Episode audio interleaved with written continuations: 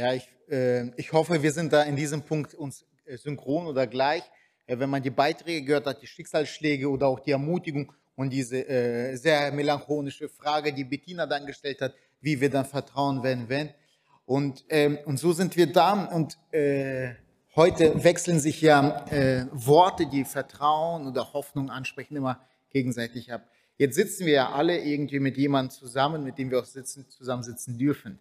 Und ich würde gerne äh, euch ermutigen, euch jetzt gegenseitig zuzuwenden. Und äh, mein Titel äh, oder der Predigtitel heißt, hoffentlich habe ich dann Hoffnung. Hoffentlich habe ich dann Hoffnung. Wann dann? Wenn diese benötigt wird. Es gibt Tage, wo wir nicht so stark die Hoffnung brauchen, weil alles läuft, wie es laufen muss. Aber dann gibt es den Punkt, wo dann Hoffnung entscheidend dazu beiträgt, wie unser Leben sich danach entwickelt. Und ich möchte, dass ihr, äh, wenn ihr euch gleich zuspricht, hoffentlich hast du dann Hoffnung, dass ihr auch Themen belegt. Zum Beispiel, hoffentlich hast du dann Hoffnung, wenn du äh, wieder Vorstellungsgespräch hast. Hoffentlich hast du dann Hoffnung, wenn deine Rückenschmerzen wiederkommen. Ich weiß nicht gerade, ihr kennt euch vielleicht, euren Geschwister. Genau, spricht da so ein bisschen Hoffnung in Problemfelder oder in die hoffnungsstiftenden Bereiche einmal gegenseitig aus. Ja, Juri, kannst du mir aussprechen, du sitzt da alleine so. Genau. Okay. Okay, ja, genau. Die, die, Prediger mögen ja nicht, wenn man während der Predigt äh, redet, aber jetzt äh, wäre das so ein richtiger Zeitpunkt. Okay.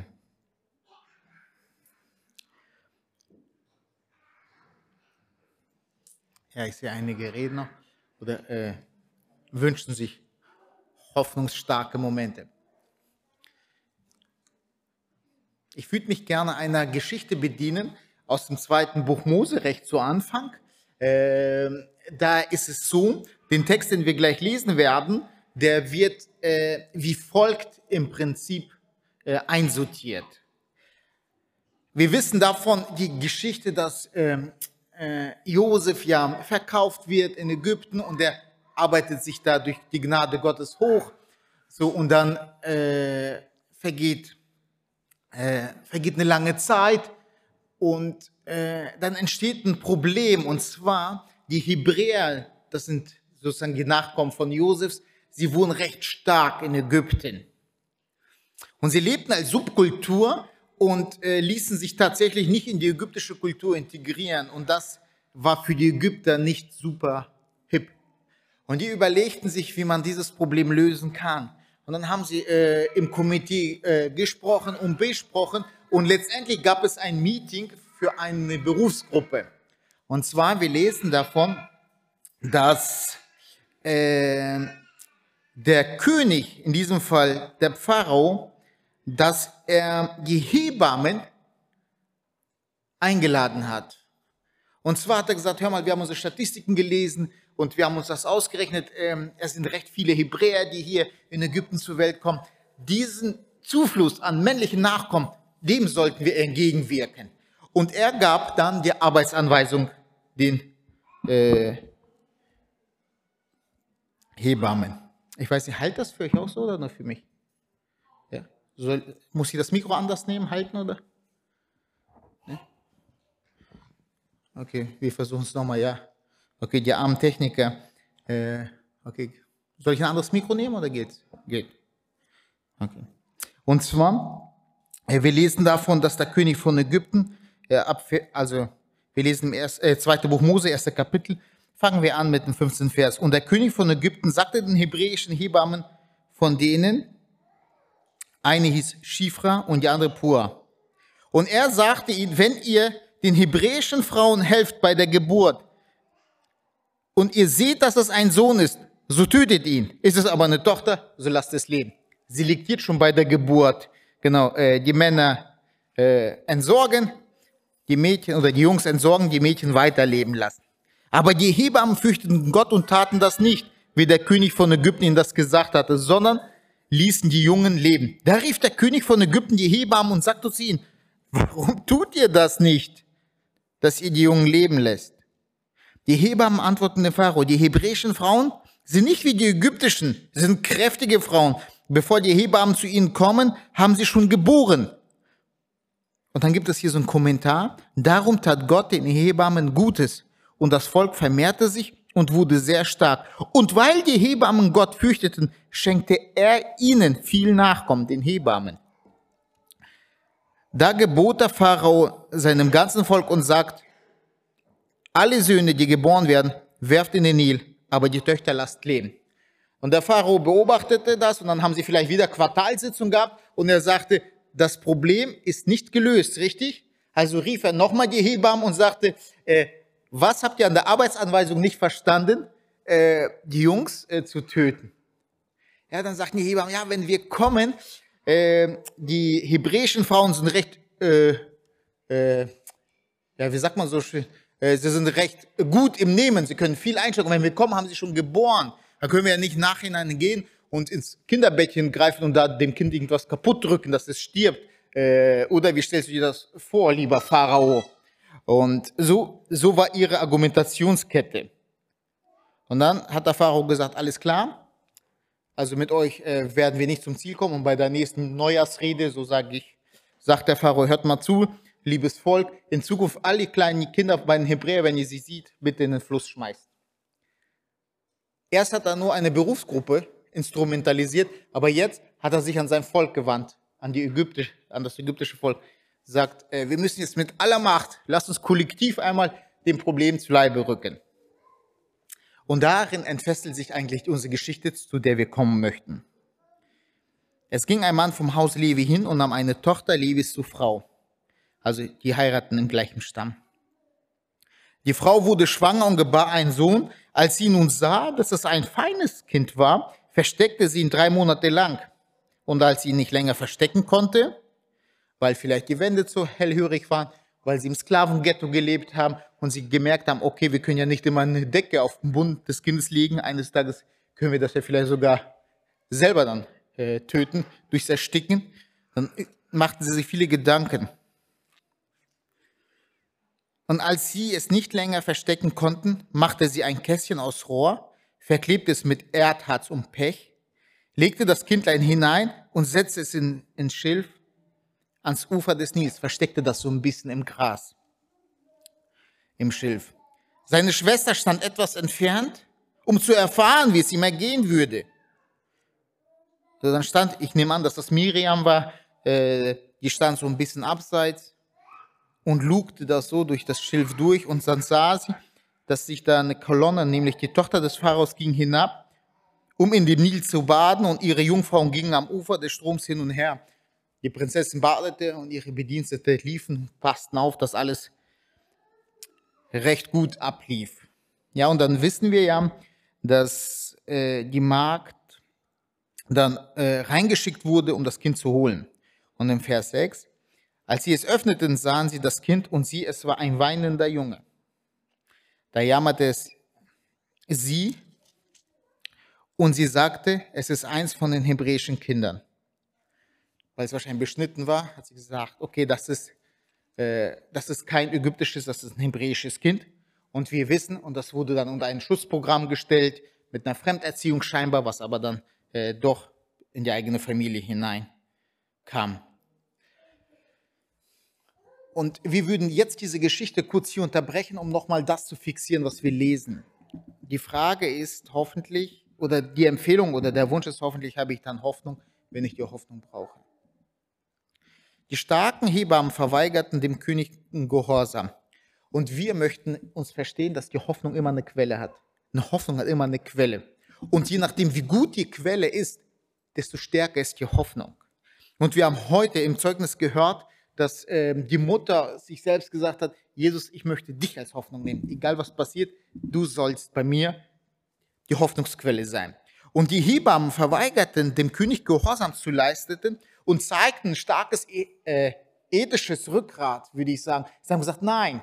Sie haben sich zwar Argumente ausgedacht, was sie dem König vorgetragen haben, aber im Endeffekt steht in der Bibel geschrieben, dass sie dem König nicht gehorchten. Das war ihre Position. Sie gehorchten eher Gott als dem König. Sie gehorchten den Geboten des Himmels stärker als die Gebote äh, des Königskomitees. So und darin bestand im Prinzip die Spannung. Wir wissen auch heute äh, findet ein Gericht in Bremen oder ein Gerichtsverfahren in Bremen statt, wo das Gericht entscheiden muss, wer hat mehr Recht. Hat die Menschenrechtskonvention mehr Recht oder hat die Bibel mehr Recht? Vielleicht habt ihr davon schon äh, Kenntnis genommen. Und da ist ein Pastor angeklagt worden. Und äh, genau in dieser Spannung steht auch dieses Volk dort. Sie erleben, sie werden zwar von Gott zu dem Punkt A ermutigt, aber die Gesetzeslegung will Punkt B. Und in dieser Zerrissenheit überlegen die sich, wer sind wir? Und die Bibel sagt, es gab zwei starke Personengruppen. Die erste starke Personengruppe, das waren die Hebammen, die Frauen, die gesagt haben, nein, wir lassen uns nicht instrumentalisieren. Auf keinen Fall. Wir werden nicht die Segenspur des Himmels zerstören. Und weil sie die Himmelsspur äh, nicht zerstörten, segnete Gott ihr persönliches Nachkommen umso stärker. Eine, fast eine Ironie. Und, und dann sagten die Frauen, lieber König, du hast doch gewusst, die hebräischen Frauen, das sind großartige Frauen, das sind starke Frauen. Du hast doch gewusst, wie sie, äh, die sind nicht wehleidig, sie bringen Kinder zur Welt, genau, und sehen das sogar als Segen. Und die Hebammen fürchteten Gott. Und weil sie Gott fürchteten, töteten sie nicht. Ein aktiver Widerstand. Und ich äh, möchte sagen, dass ihre Hoffnung eine Hoffnung war, dass sie Gott fürchteten. Und ähm, ich weiß, dass äh, wer die Geschichte liest, versteht, was würden die Müttern tun? Was würden die Müttern tun, wenn eine Hebamme käme und ihr Kind tötete? Was würde diese Mutter tun? Und äh, wisst ihr eigentlich, äh, welche Nationalität die Hebammen hatten? Waren sie Hebräer oder waren sie äh, Ägypter? Wer waren sie von der Nationalität? Wisst ihr das? Hoffentlich Hebräer, ne? Oder? Wissen wir das überhaupt? Lassen wir diese Spannung so offen. Ne? Also im Prinzip, sie gaben über ein fremdes Volk ein gutes Zeugnis in ihrem eigenen Volk. Und ich meine, sie haben sich das nicht ausgedacht, das war deckungsgleich mit den Tatsachen. Und äh, wenn wir Hoffnungen haben, die Leute werden darüber erzählen. Die Leute werden darüber reden. Und, ähm, und wisst ihr, und wenn die Gesellschaft, wenn sie einem schlechten Einfluss untersteht, sie wird sich, sie wird sich immer steigern in den Bösen. Und dann wird von der, äh, und da wurde ja so ein Spezialkommando eingesetzt, um kleine Kinder zu töten. Äh, das waren in diesem Fall die Hebammen, sehr perfide.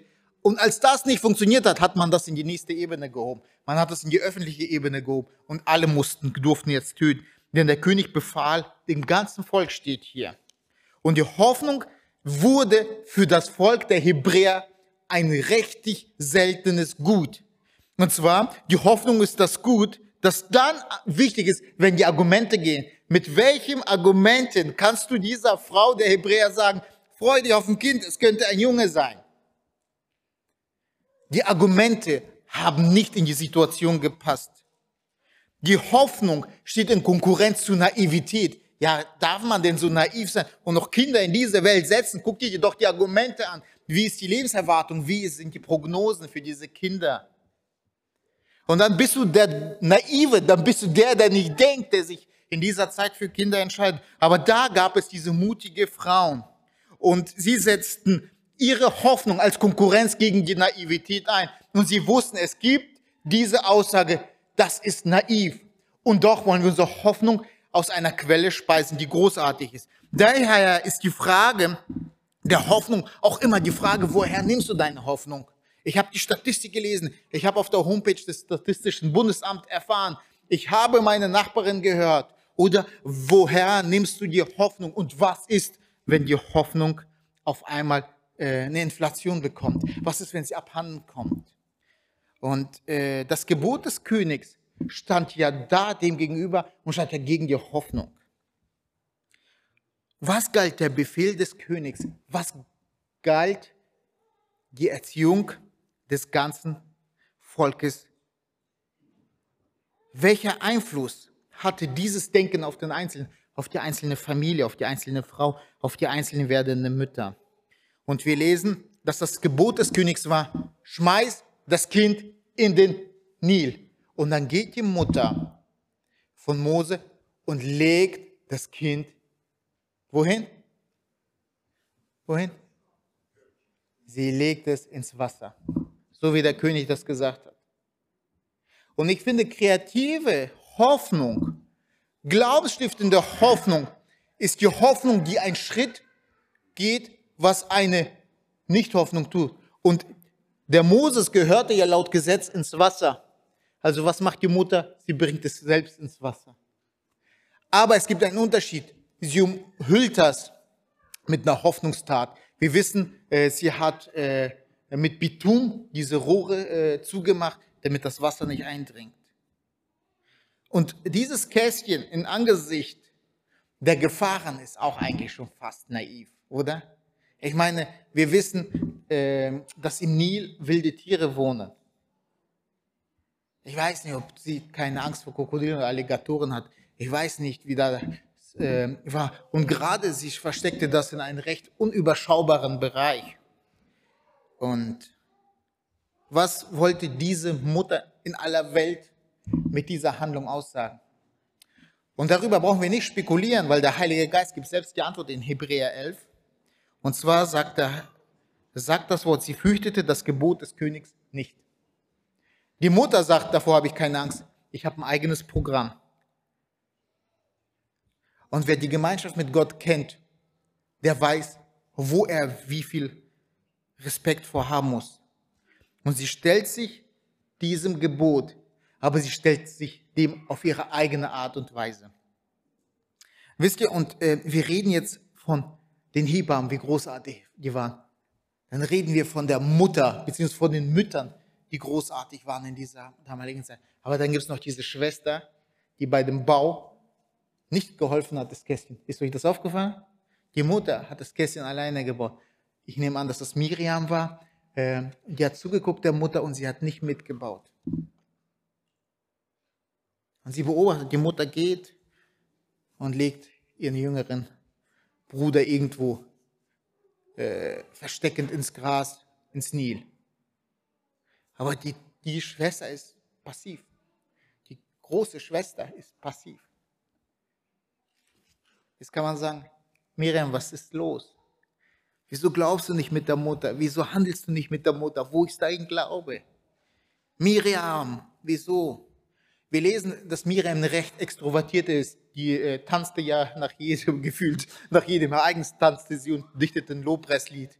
Äh, so wie eine Bettina, ne, die immer was Musizierendes haben kann, ne, so nach dem Motto. Ne. Also so, die wirkt auf mich so. Ne. Also die Miriam. Und auf, äh, wo war diese Persönlichkeit auf einmal? Und äh, wisst ihr, was ich äh, beim Lesen über die Miriam herausgefunden habe? Und zwar, sie war außerstande, sie war außerstande, so zu glauben, wie die Mutter geglaubt hat. Sie hatte nicht diese Kraft. Und dann hat die Mutter sie hingelegt und die Mutter ist weggegangen im Gottvertrauen. Sie wusste, Gott wird das regeln. Und dann wird diese Schwester aktiv. Die stellt sich hin und sagt, wo kann ich mein Vertrauen platzieren? Wo kann ich da Hoffnung noch bringen? Wo kann ich Stärke reinbringen? Und sie steht und ergreift Initiative. Die Tochter oder Moses, große Schwester, sie hat gebraucht, bis sie reingekommen ist. Sie hat andere beobachtet, wie sie glauben. Und irgendwann mal hat auch ihr Glaube gezündet und sie sagt, ich will da mitgehen. Und sie geht im Prinzip und verletzt diese Sicherheitszone und geht wirklich hinein zu dem bewachten Raum und sagt, hört mal zu, ihr Bodyguards, ich muss mit der Prinzessin reden. Und er greift und auf einmal wird ihr Glaube gezündet. Wie viele von uns beobachten andere Menschen und sagen, meine Güte, wie die glauben können, woher nehmen sie den Glauben? Ich kann nicht zu glauben und sind ehrlich. Aber wenn wir dranbleiben, dann wird Gott uns zünden. So nenne ich das mal. Er wird wenn wir an Gott glauben, dann werden wir diese Quelle eines Tages auch erschließen. Und das ist dann unsere Quelle. Das ist nicht die Quelle unserer Eltern, das ist nicht die Quelle unserer Bekannten, das ist unsere persönliche Quelle. Und dann treten wir in Aktionen, die sonst kein anderer vorher getan hat. Und dann ist diese äh, nicht mehr gleichgültige Schwester auf einmal die aktive. Und sie setzt ihren Glauben so stark und wir wissen, dass dieser Glaube zum Erhalt nachdient. Diese Miriam, sie wird Moses noch ein zweites Mal zum Wasser folgen. Später werden sie durchs Rote Meer gehen. Die wird mit ihm zu allen unruhigen und ruhigen Wasser gehen. Und aus dieser Miriam wird eines Tages eine Prophetin entstehen, lesen wir in dem Wort Gottes. Und Jesus bietet sich als Hoffnungsquelle an. Wer seine Hoffnung auf Jesus setzt, der wird nicht enttäuscht werden, sagt die Bibel. Die Hoffnung hat einen Gegenspieler. Wir lesen von einem System, was gegen die Hoffnung stand. Das System des Pharaos. Wir wissen, das ägyptische Reich war damals das Weltreich. Das war das bestorganisierteste Reich. Das war mit einer Hammerinfrastruktur. Das war mit einem Krisenmanagement. Das war, das war, das war. Das war ein starkes Reich, was Welt, äh, äh, Welt, äh, Weltwunder, wie nennt man die? Was haben die erbaut in den Pyramiden? Äh, in diese sieben, wie nennt man das? Weltwunder, nein? Wie nennt man das? Eins der sieben Weltwunder, oder? Weltwunder, ne, glaube ich. Genau, Weltwunder. Sie haben die Weltwunder der damaligen Zeit erbaut, die noch heute bestaunt werden. Sie haben eine mathematische und architektonische, äh, ja, im Prinzip Entwicklung hingelegt. Sie haben die Astronomie in ihren Bauten verbaut, die Ausrichtung, die Gerade, die Tage, die Schattenwerfungen, die Untergründe, die Proportion, das Spiegel. Wir wissen vieles nicht. Das war das höchste System. Und gegen dieses System erhoben sich Sklaven. Zwei Sklaven, die Mutter und die Tochter, stellen sich gegen dieses System.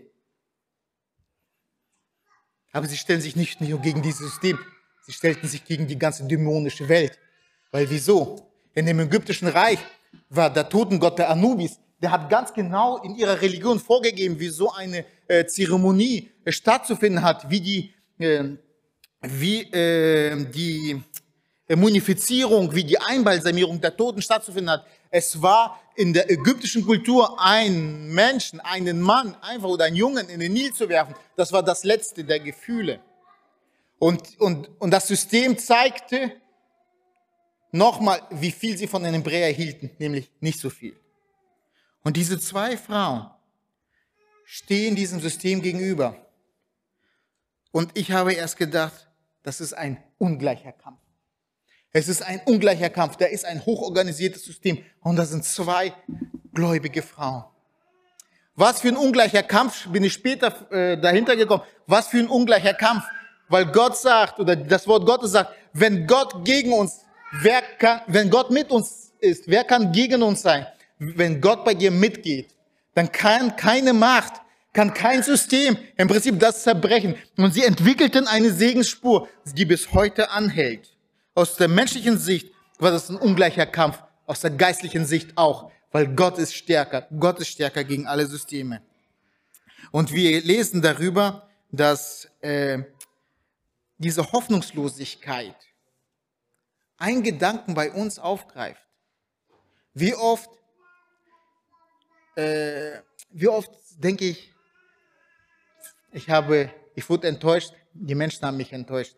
Ich habe meine Freizeit investiert, ich habe mein Geld investiert, ich habe meine Gesundheit, ich habe nicht mal Hobbys, weil ich mich in Menschen investiert habe. Ich habe in der Gemeinde gedient, ich habe ihnen geholfen, ich war da, als es ihnen schlecht ging. Und letztendlich, und dann habe ich sie gebraucht und dann haben sie mich enttäuscht. Und ich höre mich häufig sagen, ich habe aufgehört, an das Gute in Menschen zu glauben. Ich erwarte von den Menschen nichts Gutes, also kann ich nur noch positiv überrascht werden. Weißt du, und irgendwann mal habe ich darüber nachgedacht und ich habe gemerkt, das fängt an, mich zu versäuern. Und dann, hm, ich lese zurzeit so ein Buch, äh, wie Kommunikation gelingen kann, ist ein, also nicht ein nichtchristliches Buch von dem Professor Jaron, ist ein Hebräer, ähm, ist äh, Präsident an einer Universität in Jerusalem und bringt den Juden bei, Arabisch zu lernen und den Araber bringt er bei, Hebräisch zu lernen. Er will diesen Dialog zwischen den Völkern äh, anregen. Und er ist 1925 in Deutschland zur Welt gekommen, hat das Nazi-Deutschland überlebt, lebt heute in Israel und schreibt in diesem Buch, wir glauben an die Menschen, die ihr Gottesbild nicht verloren haben. Wir wollen trotzdem weiterhin daran glauben. Trotz Auschwitz, trotz Hiroshima. Wir können es uns einfach nicht erlauben, nicht an die Zukunft der Menschen zu glauben. Und ich habe diesen Satz gelesen und ich war so froh, dass es diesen Satz gibt. Aber wer nachdenkt, stellt fest, dieser Satz ist falsch. Dieser Satz, an das Gute im Menschen zu glauben, ist in der Sache unmöglich. Wer an den Menschen glaubt, der wird enttäuscht werden. Ja, viel mehr, Gott sagt, verflucht ist der, der sich sein Vertrauen auf Menschen setzt.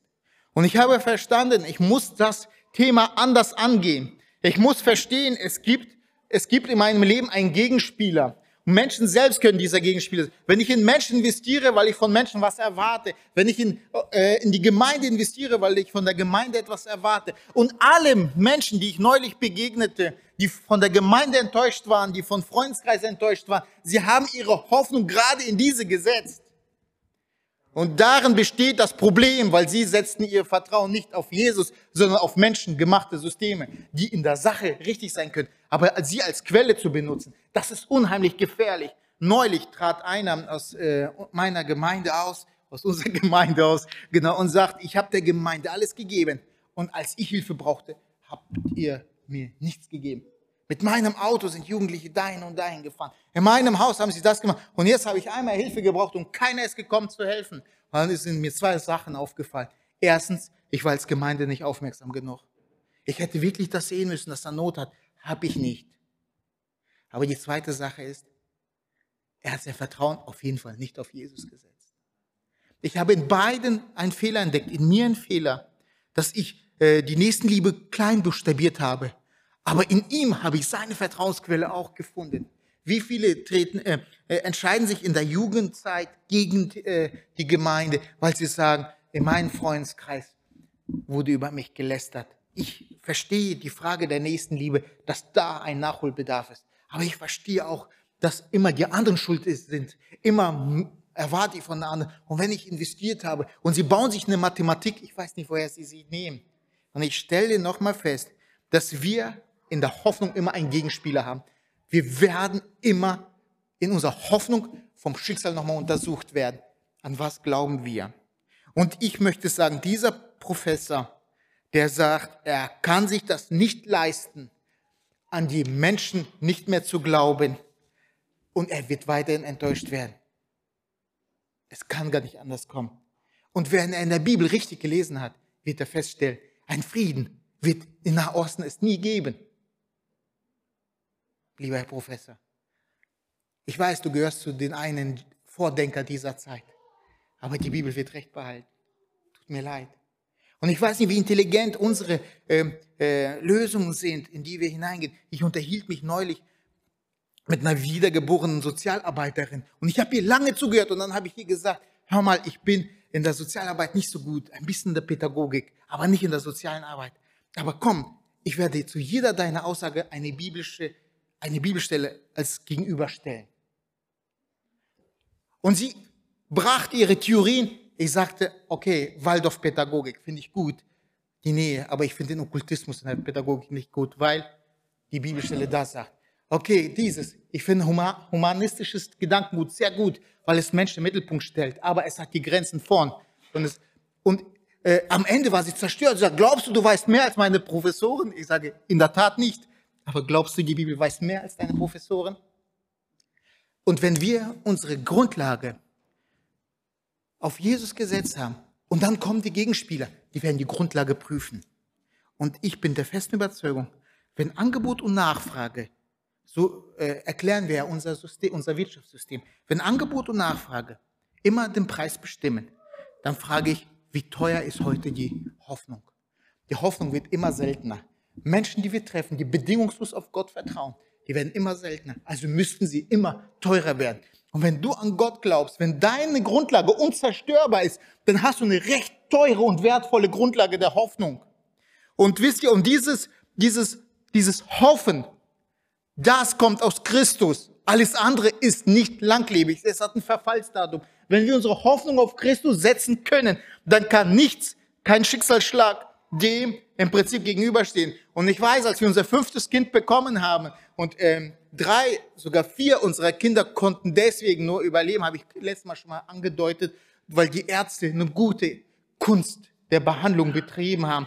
Und dann wurde äh, der Toni operiert und bei ihm wurde am Darm was weggeschnitten, bei ihm wurde am, ähm, am Magen was weggeschnitten, dann wurde das zusammengepflegt und dann lag dieses zerbrechliche Wesen, wie sagte der Arzt, jeder Tag deines Sohnes kostet uns fast 60.000 Euro. Das war eine recht komplizierte OP, wisst ihr, mit speziellen, äh, äh, mit Spezialisten. Und dann lag dieses Baby aufgeschnitten und wieder zusammengeschnitten, verändert nach der Geburt auf der Intensivstation. Und ich war immer noch aufgewühlt, was ist da passiert, was ist da passiert. Und auf einmal schlagen die Bildschirme Alarm und ich werde zur Seite gedrängt. Der Chefarzt wird äh, von zu Hause mit dem Krankenwagen abgeholt. Ich werde zur Seite gedrängt, als gäbe es mir nicht. Man stürzt sich viel Fachpersonal auf dieses Baby und sie stellen fest, er hat ein Herzproblem. Und dann drücken sie auf den Frisch äh, und machen eine Herzmassage und ignorieren diese frischen Nähte äh, an den Innereien. Und ich sitze da oder stehe da vielmehr in der Ecke und ich denke, was ist das für eine Logik? Was mache ich hier gerade eben durch? Sie sagt, nein, wir müssen priorisieren. Erst das Herz, dann die Gedärme, die können wir immer noch, noch mal nähen. Aber wenn wir das Kind jetzt nicht am Leben lassen, dann wird es, oder wenn wir das jetzt nicht in den Rhythmus äh, bringen, dann kann es im Gehirn Schaden tragen. Und dann ging ich überfordert raus und ich fragte, was passiert hier? Bestimmt nicht so dramatisch, wie wir das hier gehört haben.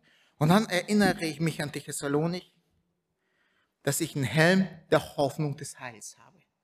Und ich musste mir innerlich diesen Helm anziehen. Das war kein selbstgemachter, aus Holz geschnitzter Helm, sondern das war ein vom Himmel gegebener äh, Schutzmechanismus, den ich nicht zu Ende erklären kann. Und dann kam Ruhe rein. Und dann kam das rein.